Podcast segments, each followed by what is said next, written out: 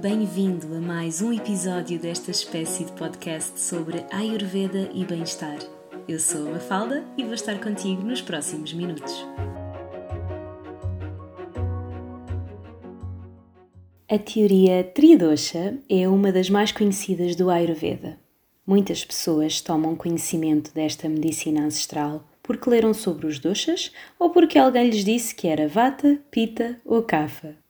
Reza a lenda que Indra, o deus dos deuses, terá partilhado todo o conhecimento ayurvédico com um asceta, sob a forma de sete princípios básicos, também conhecidos como Sapta Padartha.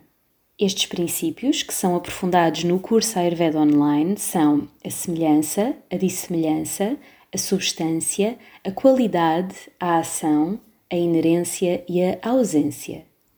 Os doshas são substâncias que apresentam qualidades e que têm ações específicas. Portanto, temos aqui três dos sete princípios que eu acabei de enumerar. Estes representam apenas uma parte de todo o conhecimento ayurvédico, no entanto, são uma das estruturas de suporte mais importantes do nosso corpo. Neste episódio da série Ayurveda Passo a Passo, convido-te a aprender mais sobre eles. Vou começar por responder à pergunta: o que são doshas? Nos tratados clássicos do Ayurveda estão descritos três doshas somáticos, o Vata, o Pitta e o Kapha, e dois doshas psíquicos, o Rajas e o Tamas. Os doshas somáticos são a manifestação física dos cinco elementos da natureza, éter, ar, fogo, água e terra, no nosso corpo. De uma forma simples e romanceada, poderíamos dizer que os cinco elementos existem desde a criação do universo e que a natureza os organizou no nosso corpo humano sob a forma de três substâncias, os doshas. Assim temos o dosha vata como a manifestação dos elementos éter, ou espaço, e ar, o dosha pita dos elementos fogo e água e o dosha kapha dos elementos terra e água. Cada um dos três doshas somáticos divide-se em cinco subdoshas, com funções especializadas em todo o corpo, do batimento cardíaco ao revestimento das mucosas internas.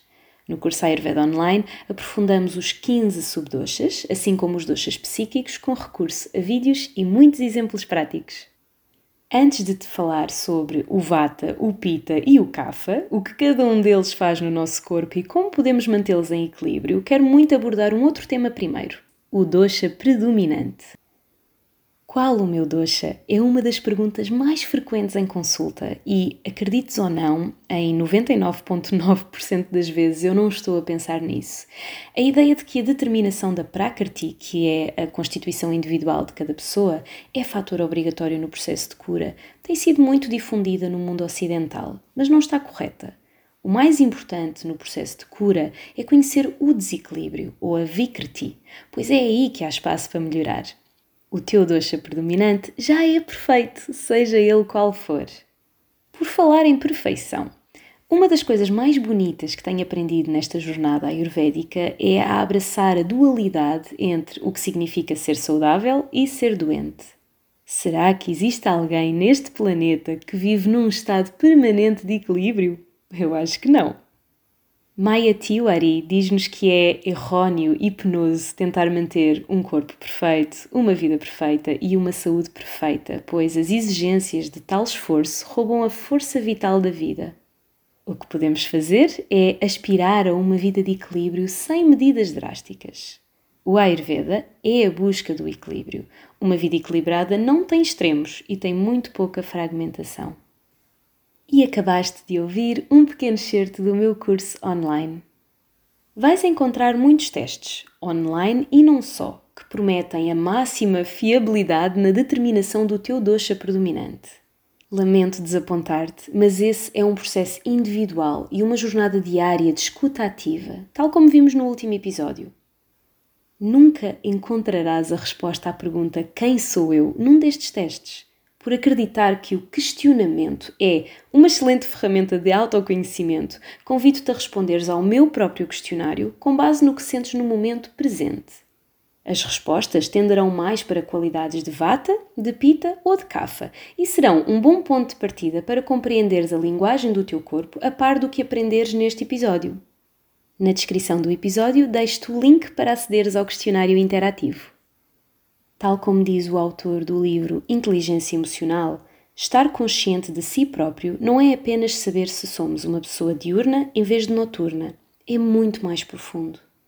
Conhecermos-nos a nós próprios, por dentro e por fora, é uma jornada contínua no descascar das várias camadas da cebola e no ficarmos cada vez mais e mais confortáveis com aquilo que existe no centro, a nossa verdadeira essência.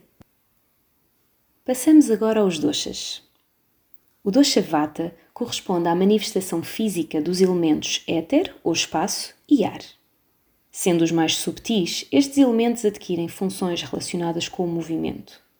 Assim, podemos dizer que Vata assegura o entusiasmo e a vontade, a respiração, a locomoção, a fala, a eliminação das fezes, da urina e do suor, a peristálise no tubo digestivo, entre muitas outras funções.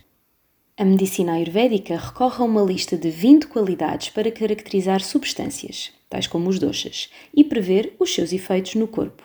De uma forma geral, o equilíbrio é restituído por substâncias com qualidades opostas. No caso do dosha vata, as qualidades que o caracterizam são leve, frio, seco, áspero, móvel, subtil e não viscoso.